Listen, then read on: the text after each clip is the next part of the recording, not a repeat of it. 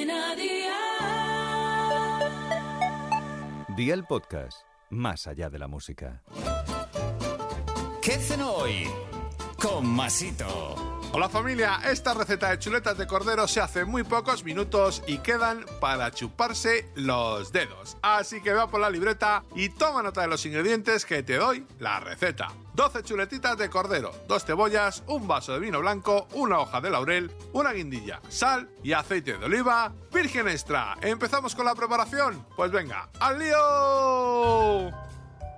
Pela y corta las cebollas en juliana, es decir, en láminas finitas, y pon un poco de aceite de oliva en una sartén. Agrega las cebollas y cocínalas a un fuego de 6 sobre 9 durante 10 minutos y resérvalas. Añade las chuletitas de cordero a la sartén, adereza con un poco de sal y cocina a un fuego de 6 sobre 9. Cuando estén en su punto por uno de los lados, dales la vuelta, incluye la cebolla y termina de cocinar las chuletas. Sácalas de la sartén y ponlas en una bandeja y deja la cebolla en la sartén. Vierte el vino, echa la guindilla y la hoja de laurel y mantén al fuego unos 5 minutos más aproximadamente. Retira el laurel y la guindilla y viértelo en un cuenco. Y amigo mío, ya tienes la cena lista. Así de fácil, así de Aldi. Consejito del día, puedes servirlas acompañadas de patatas fritas o arroz blanco y comerlas con la cebolla y alioli, por ejemplo. Los deberes para el lunes te los dejo por aquí. No te olvides de hacerte con estos ingredientes que los tienes en Aldi con muy buena calidad y a precios siempre bajos, precios así de Aldi.